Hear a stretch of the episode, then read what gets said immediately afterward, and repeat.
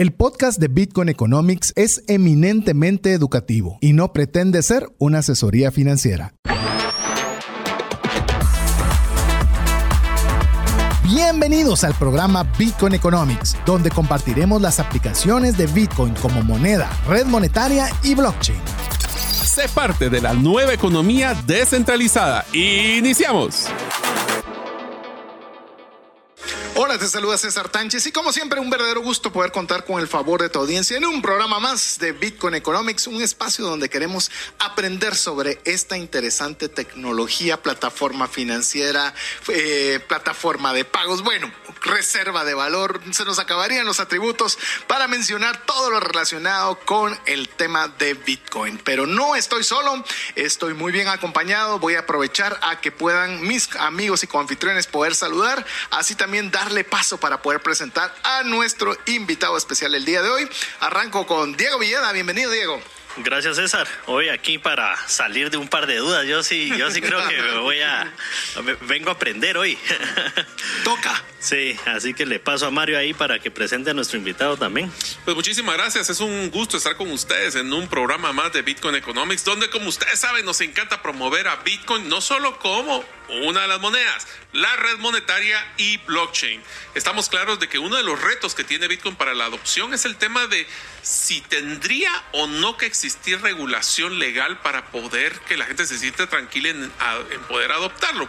Por eso el episodio de hoy se llama Tech Lawyers Association, que vamos a invitar al día de hoy a Rodrigo Toledo. Voy a presentarlo y después ya le doy la bienvenida a Rodrigo.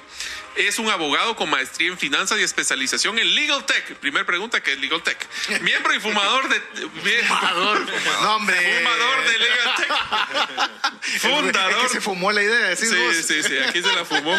Miembro y fundador de Tech Lawyers Association la asociación es una asociación creada en 2018 por cinco abogados con la finalidad de profundizar y apoyar en la divulgación de temas relacionados a la tecnología y sus implicaciones legales.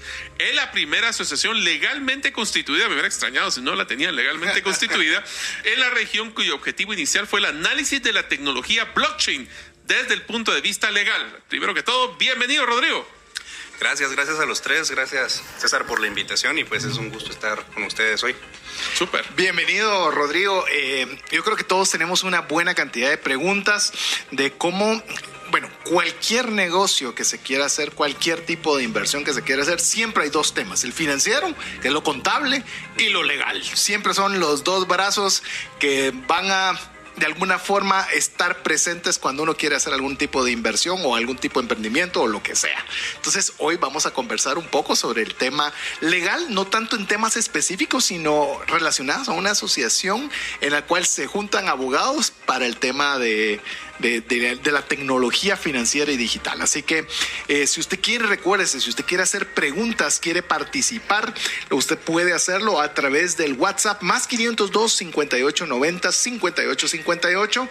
Le recordamos también que nos puede encontrar en Twitter e Instagram como Bitcoin Radio GT. Así como lo hizo, quiero hacer una mención breve antes de arrancar full con el programa. Agradecerle a Sergio Sáenz que no pudo escuchar el programa en vivo de aniversario de la semana pasada, pero al escuchar el podcast, oigan esto amigos, respondió cada una de las preguntas que hicimos en el día de aniversario y correctas, es decir, sí fue tema de investigación y demás, así que eh, también le mandamos unos satoshis porque, ah, porque participó ahí con nosotros. así qué buena investigación. Buenísimo, así que aprovechamos a saludarlo y a cada uno de los amigos, recordándoles WhatsApp antes de que arranquemos ya formalmente con las preguntas más 500 2 58 90 58 58. Así que, ¿te parece, Rodrigo, si arrancamos que nos estés comentando un poco de la historia de la asociación? ¿Por qué, por qué surgen estos cinco abogados que quieren hacer una asociación? ¿Dónde nace la idea? ¿Cuál era el objetivo? Que nos contes un poquito de la historia. Perfecto, César. Sí, mira, todo eh, empieza en 2018, a principios de 2018. Fíjate que en la Universidad Francisco Marroquín se organizó un foro que se llamaba Legal Hackers. Y el foro era para discutir más que todo temas de blockchain. O sea, era Legal Hackers, pero era, era más para, enfocado a blockchain. Y pues se quería invitar a abogados que estuvieran eh, relacionados en temas de tecnología. pero yo, yo te voy a ser 100% honesto, yo en esa época no estaba muy involucrado en tecnología, yo trabajaba en una empresa de, de entretenimiento, Fox, antes de ser adquirida por Disney.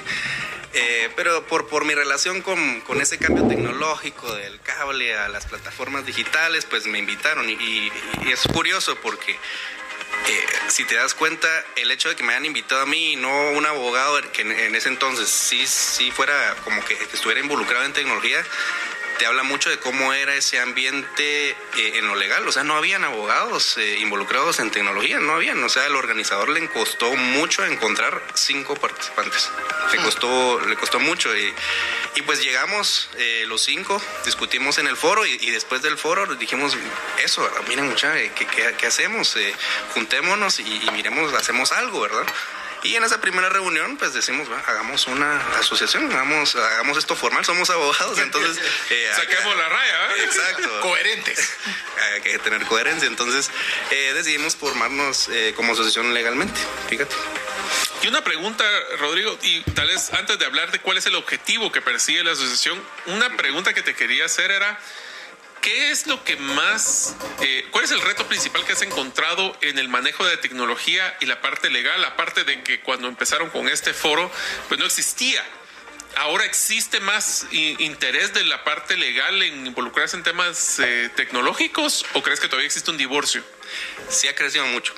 Hoy en día sí hay muchos abogados eh, involucrándose en, bueno, no muchos, pero mucho más que, que en el 2018. Sí, sí, eso, sí. Eso sí, porque, bueno, hace poco, pues yo, yo mi trabajo es eso, ¿verdad? Es, es, eh, es la parte legal tecnológica eh, eh, en un banco.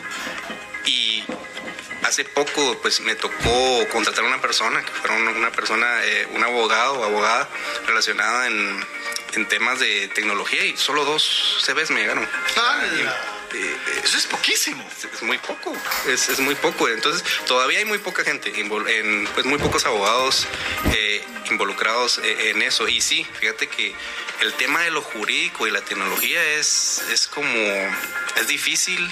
Como agua, aceite. Sí, algo así. Eh, bueno, esa es la, la, idea que queremos cambiar, fíjate. Eso ¿Y, es ¿Y, ese crees que es el objetivo de la asociación entonces? Pues te hablo un poquito, el, la asociación tiene varios objetivos. Uh -huh. eh, el primero fue, eh, dijimos, miren, eh, varios de estos, de, de, estos abogados que son pues, mis, mis, compañeros en la asociación decían es que la gente le da miedo involucrarse en Bitcoin, en blockchain, le, le, piensan que están haciendo algo ilegal. Ellos cuando piensan en eso piensan en estafas, en lavado de dinero y el trabajo del abogado es darles seguridad, ¿verdad? Sí, seguridad, certeza, certeza uh -huh. jurídica, certeza en que lo que están haciendo pues está bien y cómo hacerlo de la forma correcta. Entonces el, el primer objetivo era formar a la gente. El segundo objetivo era formar a funcionarios e instituciones públicas, porque de ahí vienen después las políticas públicas, ¿verdad? Así es. Entonces meternos a la superintendencia de bancos, al Ministerio Público, a los juzgados, a, a incluso a bancos, a formar a explicarles de qué se trata esto, de que no es, no es el diablo, ¿verdad? Es, es, es, es una, una nueva tecnología que tiene muchas funciones. Y la tercera, es formar una comunidad, comunidad de abogados que entre nosotros pues fuéramos eh, eh, aprendiendo uno del otro y, y pues eh, tener un, un, espacio, ¿verdad? Para ir creciendo esto. Y se vale al revés, que seamos de las personas que estamos en tecnología, que tengamos pasión en lo legal, también funcionaría. Por supuesto, ¿no? De hecho, hoy en día ya tenemos varias personas afiliadas y no todos son abogados. Hay personas como ustedes que, que les, no son abogados y les interesa esa parte jurídica porque sí es, sí es importante, ¿verdad? Sí, Mario es como un ingeniero legal, ¿eh? Sí, hombre, se me sale la parte legal. Y una pregunta que solo me nació con tu comentario, eh, ¿cómo ha sido la respuesta de esas primeras interacciones que han tenido con el sector público cuando llegan a hablar de legal y tecnología? Variadas. Hay instituciones que, sí les interesa mucho aprender, eh, sí, se quedan como, ah, qué interesante esto. Eh, miembros de la asociación abogados han ido a, a dar varias conferencias eh, a la superintendencia, eh, no, no, recuerdo qué otra. Y hay otras que simplemente no es que, que lo rechacen, pero como que muestran apatía. Es como que no, no nos eh. importa mucho. Ajá. En este momento tenemos cosas más, más importantes. Más importantes. Ajá. Ok, Diego.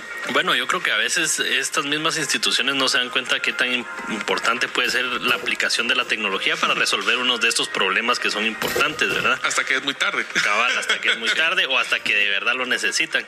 Pero algo que yo te iba a preguntar es, eh, ¿a quién buscan servir como asociación? Pues eh, varios sectores, porque buscamos también a, las personas en general, a los eh, eh, emprendedores que están buscando emprender eh, en temas de Bitcoin o de criptomonedas, atenderlos a ellos que ellos también aprendan, que encuentren abogados que pueden ayudarlos. También servir a otros abogados a que, a que encuentren un grupo con el que puedan pues platicar de estos temas y aprender para ellos mismos también empezar a, tener este tipo de clientes y que vaya creciendo ese mercado y ese sector en Guatemala. Em, que los entiendan por lo menos. Sí, exacto. No, y que, desarrollen esa curiosidad, siento yo, ¿verdad? Porque algunos cabal, como no encuentran, digamos, acuerpamiento ahí de, otros colegas, me imagino que ya no investigan, ¿verdad? O se mantienen el anonimato. Piensan eso, en Guatemala pues no es una realidad o muy pocos lo hacen y, y pues no le dan importancia, ¿verdad? Y tal vez sí les interesa, pero no. Y es curioso porque, bueno, nosotros de alguna forma lo estamos haciendo a través de una plataforma de radio, pero te das cuenta que, por ejemplo, el mensaje que nosotros podamos enviar pues un abogado podrá escucharlo y decir qué interesante o qué locura, cualquiera de todas. Pero no es lo mismo si hay una asociación de abogados que está hablando el mismo idioma a otros abogados explicando sobre, este, sobre esta temática. Porque al final de cuentas, por lo que veo, y me, me podrás corregir, Rodrigo, cuando se refiere el título de la asociación o el nombre de la asociación, que es Tech Lawyers, estamos hablando que no es específicamente el tema financiero, como es en el caso de Bitcoin sino que es tecnología y como parte de la tecnología tienen a Bitcoin, blockchain y demás. O, es, o me equivoco en la amplitud de lo que ustedes desean abarcar.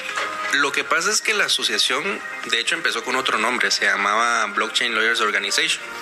Y esto es porque eh, nuestro interés en un principio fue el blockchain, el Bitcoin blockchain, ¿verdad? Y la tecnología blockchain.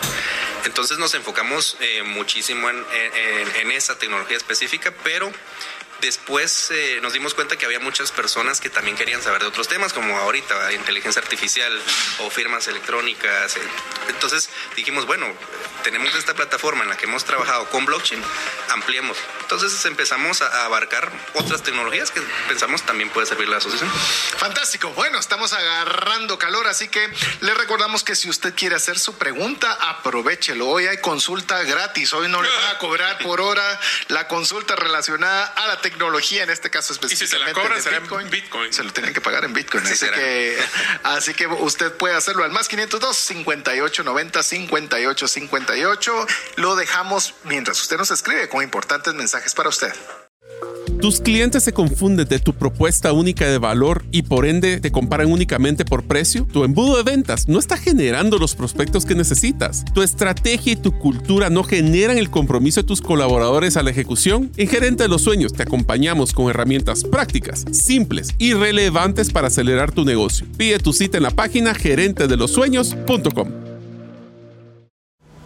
Cuando llega una enfermedad, surgen dos preocupaciones, la financiera y la salud. Tener el seguro médico adecuado te permite concentrarte en lo más importante, recuperar la salud. Contrata un seguro que te dé acceso a los mejores hospitales del mundo y con cero deducible en hospitalizaciones en Guatemala. Solicita el tuyo al WhatsApp 5995 4444.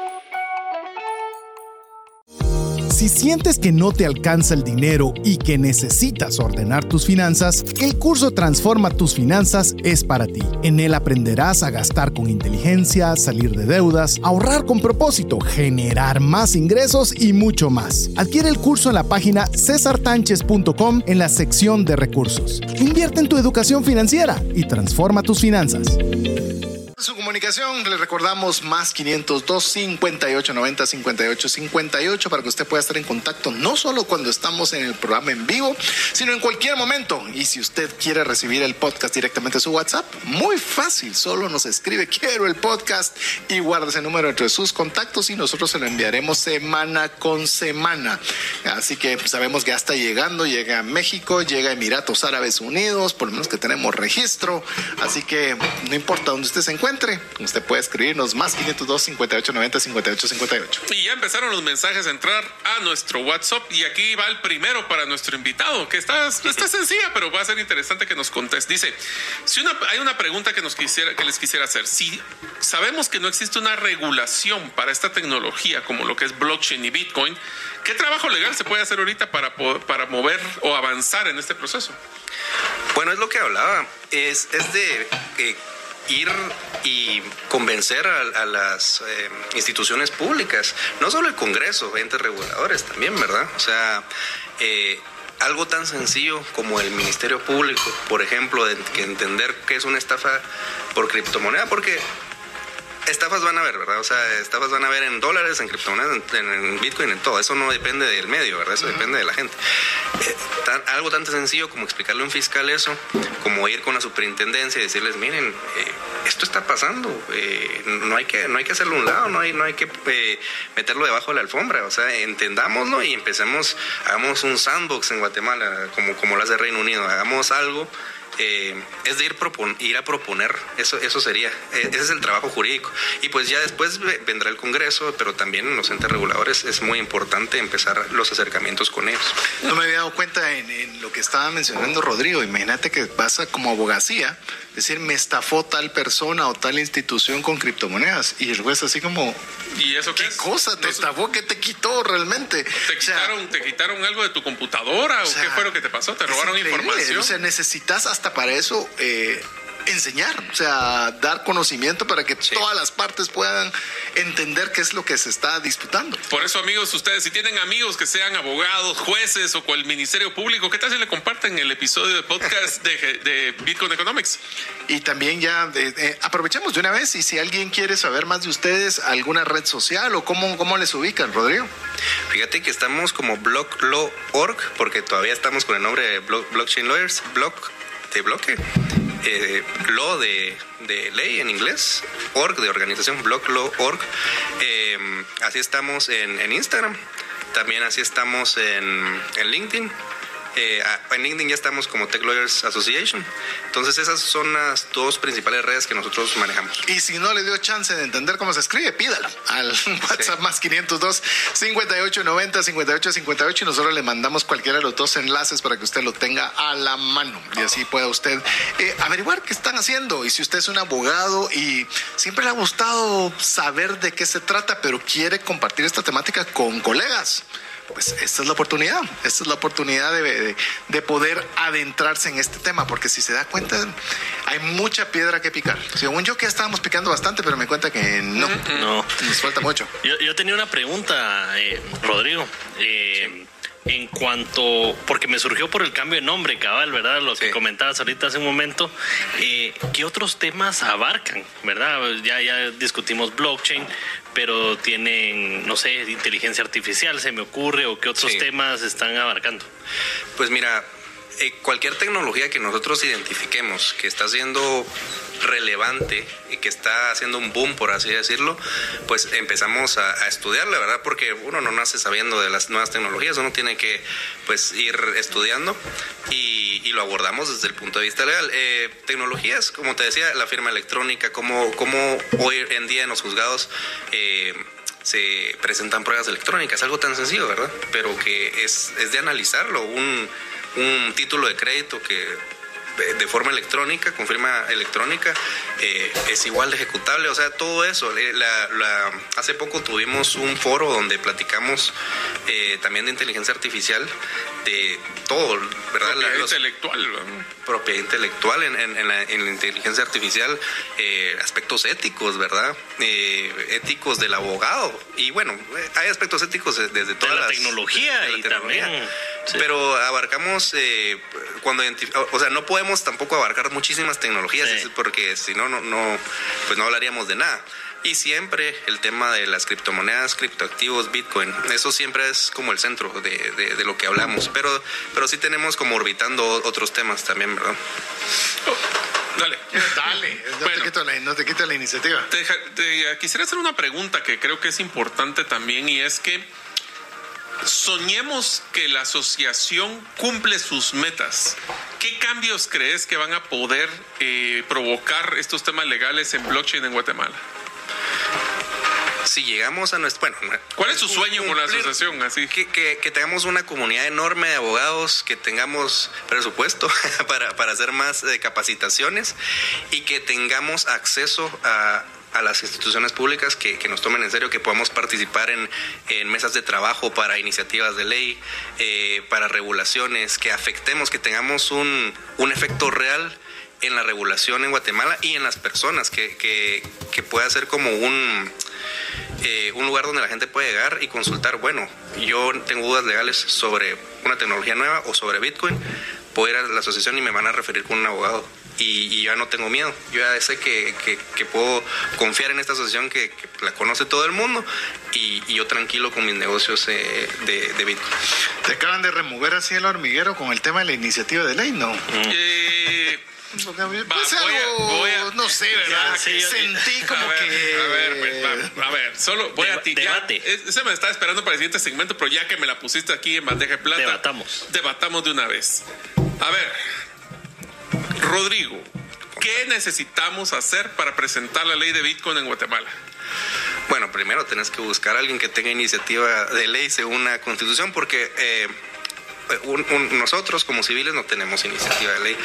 Eh, sería abocarte a alguna bancada en el Congreso eh, o alguna institución, por ejemplo, eh, la superintendencia a través de la Junta Monetaria. Yo, te diría alguna de los candidatos. sí, también. algún partido que pues, vaya a tener bastante número de diputados en, en esta próxima legislatura.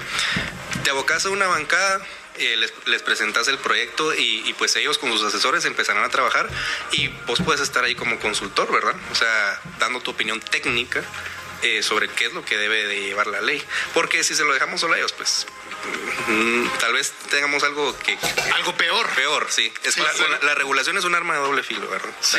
y yo te soy franco yo eh, a Mario le gusta ese tema a mí no me gusta el tema de la regulación o sea porque lo puedes hacer mal y entonces al hacerlo mal me preocupa más más cómo podría quedar mal que la situación que tenemos actual, pero ese soy yo.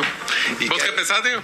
Bueno, yo pienso que han habido, eh, cabal, algunos experimentos que han salido muy bien, como la regulación europea que entra en vigencia, si no estoy mal, a finales del otro año. Eh, Mica, creo que se llama, ¿verdad?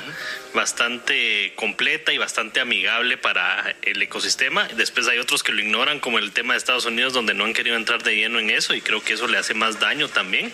Entonces yo pienso que es bueno dejar las reglas del juego claras para que venga no solo la inversión que pueda traer eh, esta nueva tecnología, sino que también, eh, digamos, la población en general se sienta confiado en, su inversión, pues, ¿verdad?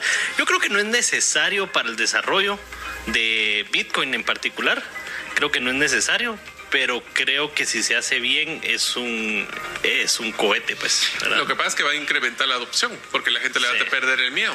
Sí, pero, aquí es donde entro yo. Ya tenemos lo que es la divisa, la ley de divisas. Y, y El Salvador, a verla, a ver, tener Bitcoin como una moneda de curso legal en su país, automáticamente es una divisa.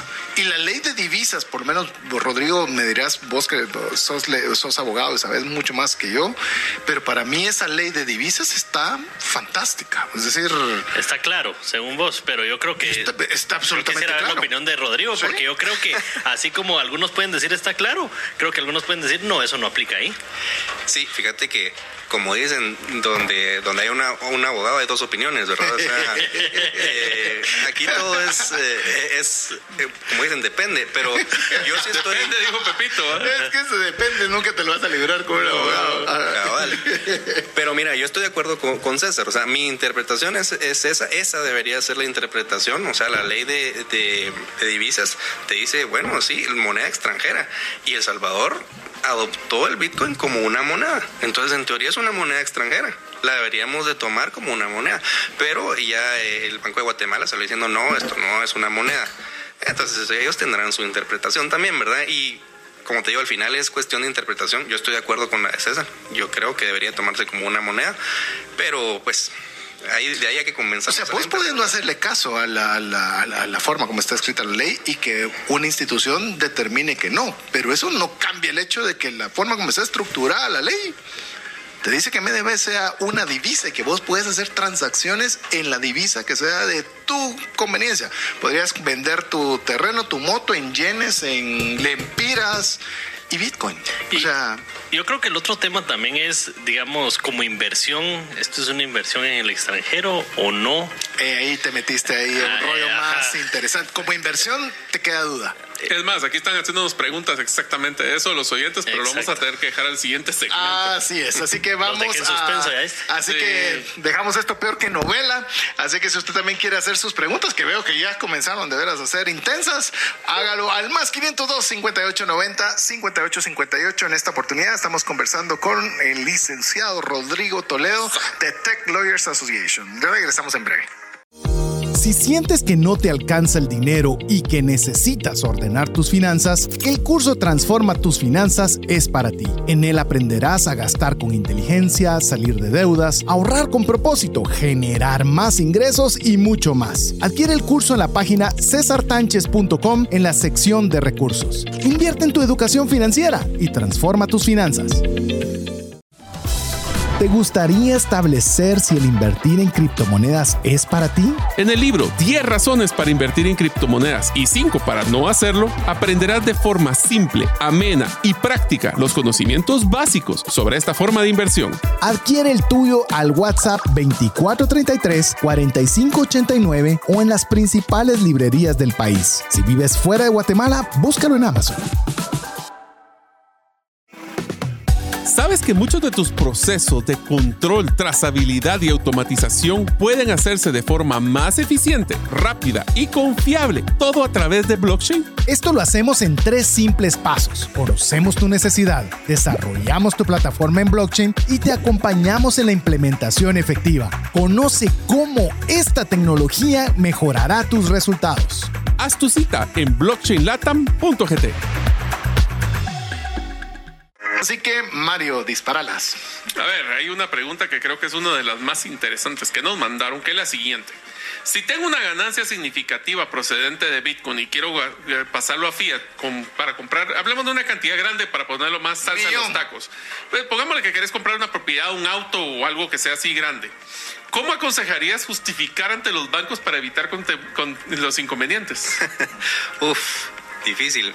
Mira, es que el banco siempre te va a levantar la alerta ahí porque, o sea, es, es una ganancia, es una ganancia de capital de un criptoactivo. Entonces, ¿cómo se lo justificas? Eh, mira, decís... eh, le decís de la billetera, ¿va? Le decís eso, es una, es una ganancia de capital y, y tenés que explicar, o sea, la compra de tu activo, eh, cómo subió en el, cómo lo harías con un Si Oro. invertís en dólares, por si ejemplo. invertís en En dólares, eh, en oro, o sea, ahí lo difícil va a ser explicarlo. Pero, o sea, se puede justificar porque no es ilegal, pues. O sea, siempre y cuando no estés lavando dinero, no estás cometiendo un delito, pero sí te va a levantar alerta. Eso, eso es eh, eh, algo que, pues, también eso queremos evitar, pues, que, que se tenga como algo normal, que eso ya no levante alertas en los bancos, ¿verdad? Voy a contarles una experiencia de una persona que me preguntó esto en Los Ángeles, Los Ángeles, California, porque me decía cómo po- podemos nosotros, pues, era para un tema de, de ayuda que se estaba dando a, imagínate, a las personas, una ayuda económica, pero resulta que tenían sus billeteras electrónicas, se dieron cuenta ganando un montón de dinero y que no podían seguir un registro. En este caso, las billeteras custodiadas presentan una solución en esta temática.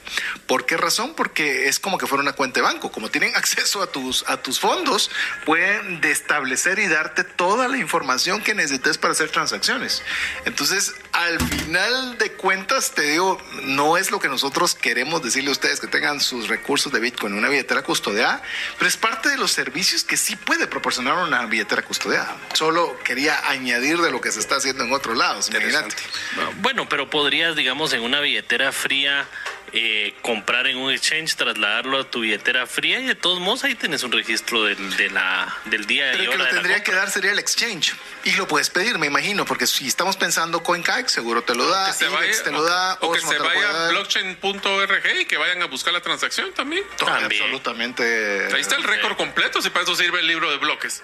Para tener una historia completa. Pero, pero venís vos y decís, y aquí es donde, donde entra Rodrigo, decís, buenísimo, tenés la, la dirección de blockchain.com donde lo podés se le ver. al y banco. decís, ¿y qué me estás dando? O sea, no entiendo Una- nada de todo lo que me es estás el dando. Una es foto de la Matrix. Ese, sí, ese es el reto, cabal. Sí, no, los bancos también, ¿verdad? O sea, en- eventualmente se tienen que unir a esto, tienen que, pues, entender que van a hacer cosas cada vez más cotidianas, ¿verdad? O sea, más frecuentes. Y aquí hay otra pregunta que te quería hacer que es interesante, que dice, ¿qué pasa con los impuestos si ya se empieza a utilizar para hacer transacciones comerciales? Entonces yo voy a hacer mi punto y tal vez Rodrigo me decís si lo que yo te contesto es lo correcto. Hacer transacciones a través de una billetera digital es como poder hacer un POS del- del- de las, de las eh, tarjetas de crédito. Tú vas a hacer una venta, la persona va a hacer una compra, existe una factura y tú pagas impuestos por la factura. ¿Cómo lo que tienes que hacer es justificar es, ese ingreso de dinero si lo transferís a Fiat o vas a tener que poner en tu estado de resultados una cuenta que sea cuenta de inversión en criptomonedas o lo que sea, así es como lo tengo yo, por ejemplo. Sí. Y eso pues, se maneja con una, como que fuera invertido en Estados Unidos, con un diferencial cambiario cada año donde tengo que decir si subió o bajó el dinero. Así sería. Sí, financieramente lo tenés que poner como, como una inversión, ¿verdad? Y Sí. una ganancia de capital. No lo puedes poner como una moneda porque, como ya dijo el, el banco, que no es una moneda, no es una moneda, es, es un activo descentralizado. Eso tal vez no lo entienden ellos, pero es un activo. Lo dejas en el activo. Eh, lo dejas en, es un activo, un activo que no es cash, ¿verdad? O sea, eso es O sea, que sería uno no líquido. no líquido. Bueno, sí, sería, Bueno, sería es corriente, pero Eh, acuérdate que estamos hablando de lo que, el, lo que la No, SAT y, claro. lo, y lo de los Estoy bancos claro. van a ver, no lo que nosotros No lo que sabemos. sabemos Sí. que sí, estoy clarísimo. entonces la SAT lo va, lo, lo va a tomar como una ganancia de capital y sobre eso te va a cobrar. Bueno, pero hablemos, Pero- por ejemplo, de las alternativas que hay, por, como por ejemplo Osmo, que lo que están haciendo es utilizando la red de Bitcoin para hacer la transacción, pero el comercio no está recibiendo Es que Bitcoin. eso solo está es- recibiendo quetzales. Por eso es que tenemos que separar el concepto de moneda con red monetaria. Exacto. La moneda es donde uno ga- tiene ganancias de capital porque sube o baja el valor de un activo, que es lo que estás Correcto. diciendo. La otra es solo una, Los rieles. es Un una, riel de pago. es una vía de pago donde yo facilité la compra y venta y la transferencia de valor por haber hecho una venta de un producto o servicio. Y vos vas a recibir quetzales, facturas quetzales como siempre lo harías y vas a tener tu contabilidad en quetzales. ¿Sí? Así será. Sí, yo creo que la duda más que cuando hay una ganancia es cuando hay una pérdida, porque imagínate que sea una pérdida importante y esa, esa puede servirte como un gran escudo fiscal y ahí sí, Sí. ya no está tan... A ella no les gustó la SAT. Ajá, ya no, ya no les gusta. Sí, mucho. siempre y cuando generemos impuestos, no creo que sea el problema. ¿no? El, el dilema en la baja, independiente de que le pueda gustar o no a la SAT, el tema es por la volatilidad, algo que no hemos tenido las últimas semanas en Bitcoin, pero volatilidad de qué, cuándo, de qué segundo, de qué minuto, de qué hora. Porque vos puedes decir, si yo lo reporté aquí, sí, pero eso tomó una semana y ya de una semana y el número es otro. Y yo creo que ahí es el gran desafío todavía en el tema contable. Sí, pero el- lo que yo me refería es de que, digamos, en la ganancia de capital Sí. no hay un impuesto, ¿verdad? Porque se toma como que fuera extranjero. Rodrigo, Es- es- es- así se llaman ganancias Ajá, de capital sí, ISR. habría ISR, etcétera. ahí es donde lo metes en otros ingresos Ajá. financieros. Sí, sería como otros ingresos. Financieramente eso sería. Y Rodrigo, regresando a la asociación, porque si no aquí vamos a tener para discutir bastante. Una pregunta que quisiera es, eh, ustedes, por ejemplo, si tienen alguna persona que va a hacer transacciones con Bitcoin, ustedes en la red o la asociación podrían asesorar, especialmente cuando existan algún tipo de disputas legales relacionadas a Bitcoin. Todavía te voy a hacer una pregunta adicional. ¿Han tenido disputas relacionadas con Bitcoin o alguna otra criptomoneda? Bueno, sí, eh, uno de los abogados que está en la asociación, eh, por eso es que mencioné el caso del Ministerio Público, porque él sí estuvo asesorando a una persona que lo estafaron con Bitcoin. Eh, Por disputa, no, o sea, no sé si te refieres a me, me debe Bitcoin. No, no, no. o- alguien dijo me estafó, como lo que están Bueno, eso sí, sí tuvimos ese caso, pero es raro, ¿verdad? Porque como, como te digo, la gente no confía en, en- en estar en los tribunales de Guatemala o ir al Ministerio Público. Eh, eh, este abogado, eh, Ramiro Calderón, eh, pues acompañó a esta persona, tuvo que explicarle a los fiscales que era un Bitcoin, que, pero ¿dónde está? ¿Dónde está el Bitcoin? Eh, les decían ellos. hubieran llevado la ficha, hombre. Cábalo una fichita, ¿verdad? Aquí está el. Y, él les tuvo que explicar, ¿verdad? Entonces, no, y totalmente, sí, sí, tenemos abogados muy capacitados en eso. Tenemos abogados que, que asesoran fintechs, que eso es lo que hacen. Eh, Fintechs de todo tipo y por supuesto, que, que manejan Bitcoin. O sea, sí, sí tenemos de todo. De hecho, para no ir muy lejos, cuando nosotros nos inscribimos inicialmente como block, blockchain lawyers, tuvimos que explicarle al registro de personas jurídicas qué significa blockchain. Y solo por eso nos lo rechazaron como dos veces. Gracias. Nos tocó a nosotros. Sí, también. Nosotros tenemos blockchain LATAM y también fue la misma historia, tener que explicar qué es blockchain. A ver, pero aquí Rodrigo una curva. Eso, ¿Ustedes, como asociación, reciben Bitcoin para poder pagar sus servicios profesionales? Totalmente. Ah, va, mal les vale a ustedes, ¿no? Sí, sí, sí recibimos. De hecho, las, las conferencias que, que- que hemos hecho, las capacitaciones y conferencias, siempre aceptamos eh, Bitcoin. Ah, qué bueno. Diego. ¿Tienen alguna otra conferencia ahorita en planificación o algún tema que quieran tratar o que has visto que hay mucho desconocimiento de parte de la audiencia en general? ¿Qué actividades van a tener de aquí a fin de año, por ejemplo? Mira, ahorita acabamos de tener el mes pasado un, un foro. Lo que pasa es que los foros presenciales son un poquito caros, ¿verdad? Cuesta financiarlos. Entonces, eh, sí queremos tener unos u- u otro foro presencial a finales de noviembre, principios de diciembre.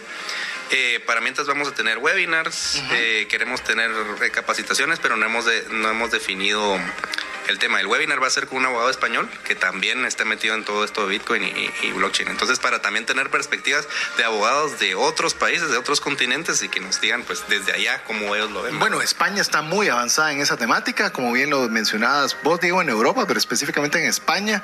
Y básicamente es haga lo que quiera con su Bitcoin, pero debe de pagar ganancia de capital de un porcentaje preestablecido. La de Corea del Sur se complicó un poco con lo de Dokwan y, y Sí. Terra Luna el año pasado. Ahí se pusieron un poco más agresivos. Singapur es otra que he visto que tiene como un buen marco regulatorio. Eh, Emiratos, Emiratos Árabes. Pero ellos están abriendo un montón, Sí. lejos de estarlo restringiendo, lo están abriendo tremendo. Eh, Rodrigo, ¿qué, ¿qué pensás del rol de la abogacía con la innovación específicamente tecnológica financiera? ¿Qué, qué, qué- crees que es un rol predominante o es un rol secundario? ¿Cómo lo ves vos? Te diría que es clave porque es que, mira, todo está avanzando. Todos los modelos de negocios cambian por la tecnología. Eh, Bitcoin es, es- es una de esas tecnologías, ¿verdad? Pues el blockchain. Y el abogado no te puede asesorar si no entiende tu negocio. Si no entiende qué estás haciendo, con qué estás pagando, qué, qué, cuál es tu, tu giro. Si el abogado no te entiende, no te puede asesorar. Entonces, la abogacía tiene un papel clave en la tecnología y la innovación. Lo que pasa es que tenemos esa concepción de que el abogado es tradicional, conservador, eh, no se mete, y eso es, eso es lo que queremos cambiar como asociación. Le voy a contar una anécdota simpática. Cuando yo terminé, después de tener mi primer maestría, y me quería, de- por loco que me quería meter a otra, mi primera opción fue ir a buscar el LLM. No sé si ubicas ese. Sí. El LLM es, una- es el MBA para abogados. Sí, yo, yo tengo un LLM. Ok, bueno, pues yo apliqué para poder entrar y me rechazaron porque no era abogado. Creo que tenía lógica, ¿verdad? pero fíjate que no, porque yo quería ver el punto de vista de legal sobre el modelo de negocios de las empresas. Por eso es que me llamó la atención. Pero me pareció lo simpático, porque ahora le está pasando al revés. Ahora tienen que innovar en el modelo de negocio para poder ejecutar bien la ley. O Así por lo menos su función de abogados. Así que sin lugar a dudas tiene un rol predominante y por eso aplaudimos este esfuerzo y queremos ver que de estas actividades que por supuesto Bitcoin Economics va a estar atento para poderles compartir y que ustedes puedan también participar de cada una de estas iniciativas. Así que vamos a ir a una nueva pausa. Recordándole que usted puede escribirnos al más 502 58 90 58 58 o si usted es de los que les gusta solo participar en redes, pues bueno, búsquenos en Twitter e Instagram como Bitcoin Radio GT. Regresamos en breve. ¿Deseas aprender a invertir en criptomonedas y no sabes por dónde iniciar? El curso Realizando tu primera inversión en criptomonedas te guiará desde cero hasta realizar tu primera inversión. No necesitas experiencia o conocimiento previo. Adquiere el curso en herramientasprácticas.com e ingresa el código Bitcoin Economics para poder obtener 5 dólares de descuento. Si sientes que no te alcanza el dinero y que necesitas ordenar tus finanzas, el curso Transforma tus finanzas es para ti. En él aprenderás a gastar con inteligencia, salir de deudas, ahorrar con propósito, generar más ingresos y mucho más. Adquiere el curso en la página cesartanches.com en la sección de recursos. Invierte en tu educación financiera y transforma tus finanzas. ¿Deseas realizar una desintoxicación digital en donde vives y trabajas? Para esto necesitas rodearte con la naturaleza, pero de una forma sostenible. En By Botanic te acompañaremos en tus proyectos de jardines verticales, azoteas verdes, paisajismo y jardinización, pero de una forma que mejore el medio ambiente. Para conocer más de nuestros proyectos y cotizar el tuyo, búscanos en la página bybotanic.com perdió una buena conversación que estábamos teniendo, pero este es solo el arranque de todo lo que nosotros queremos. Eh, seguramente ir conversando. Estamos todavía en algo muy incipiente relacionado con Bitcoin y cuando oiga incipiente no es que Bitcoin esté mal, sino todavía falta mucho por conocer, mucho por enseñar y la abogacía es, aplaudimos el esfuerzo que está haciendo Tech Lawyers Association porque están picando piedra. Nos sentimos eh, que ustedes están como estamos nosotros. Así que bueno, vamos a ir a este cuarto segmento en el cual usted ya sabe, como, contamos un poco las noticias de Bitcoin, el precio, el Fear and Greed Index y damos paso a que Mario nos contes cómo estuvo los movimientos de esta semana. Bueno, si el precio de Bitcoin depende de cómo usted tiene tolerancia a la incertidumbre, si usted es una persona que le gusta la estabilidad, pues estuvo muy bien Bitcoin porque se mantuvo de 29.206 a 29.381, 0.5%. Si usted es una persona que le gusta la volatilidad, qué aburrido esta semana. Llevamos como unas cuatro o seis semanas que estamos en esta. Súper estable, súper estable con acontecimientos económicos mundiales bien interesantes.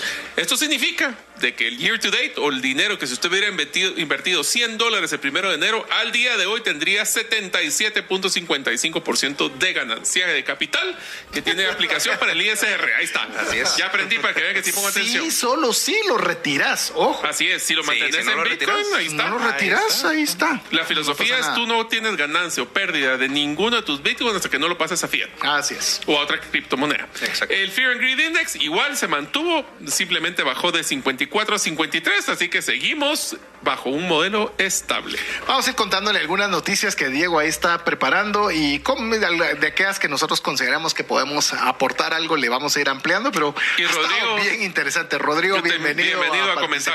Gracias. Bueno, empezamos con una de MicroStrategy, como, como es usual a veces. ¿verdad? ya está mal cae, a mí ya me está cayendo mal, te soy honesto.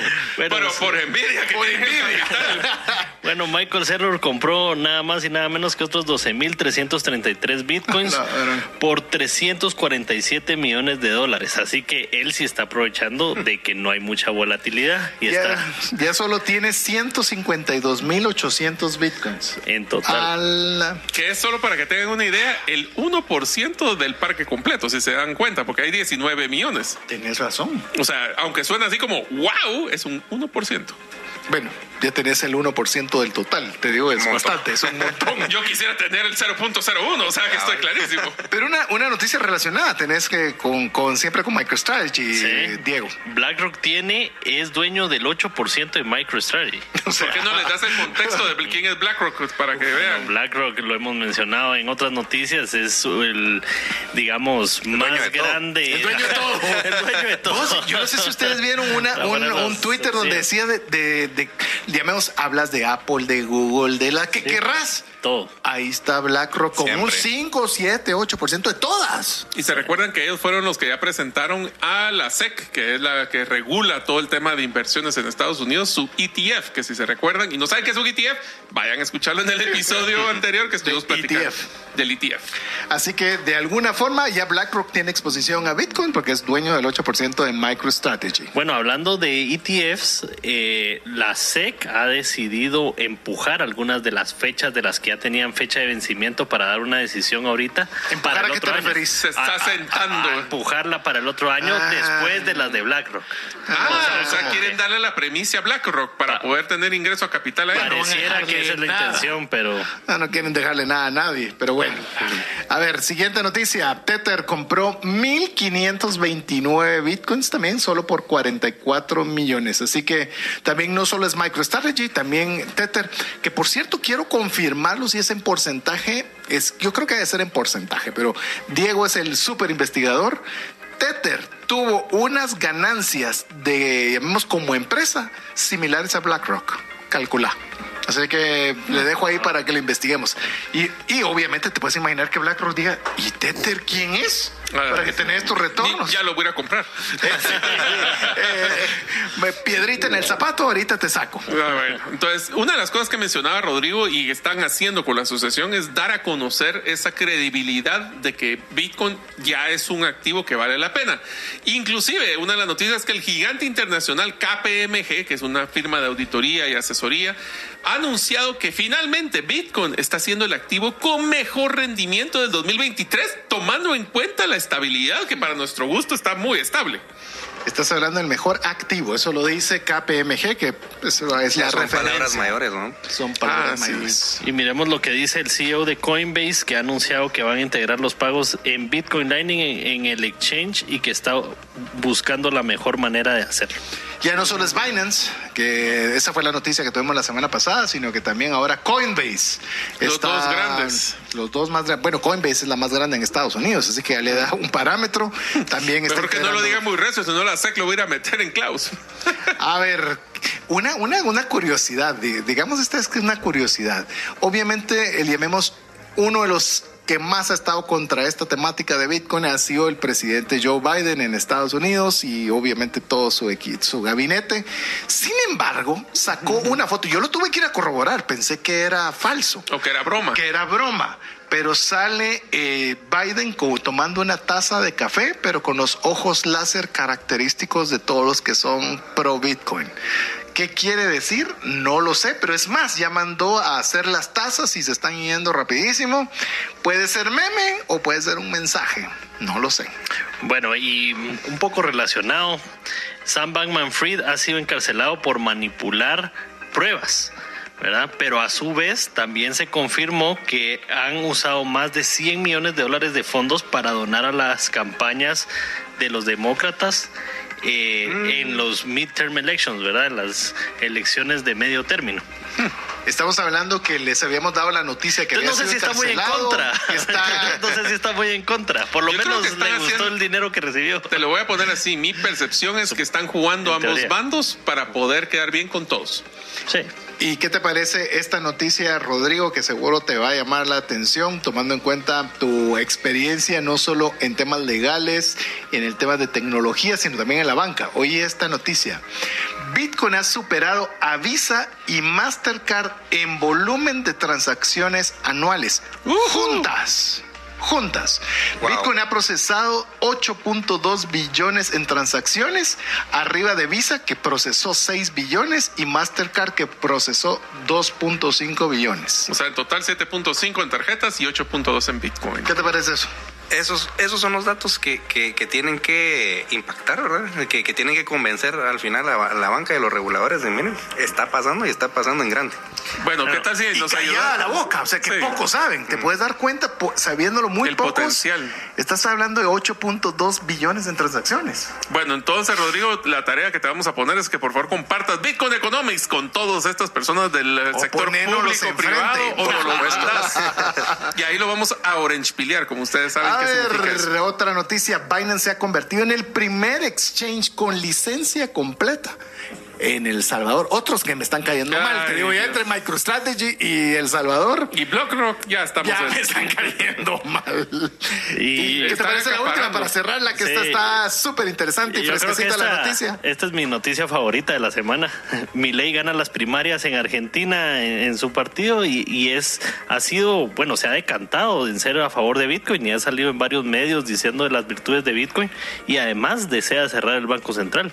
Solo para aclarar quién es Milei, porque tal vez no todos lo conocen, es uno de los el candidato que está aplicando a ser la presidencia de Argentina. Se recuerdan, Argentina es el, el país que tiene la peor inflación, por lo menos en toda América, si no es que en el mundo. no te, tenés que quitar a Venezuela, pero quitando a Venezuela. El segundo. Bueno, sí, es Buena tremendo.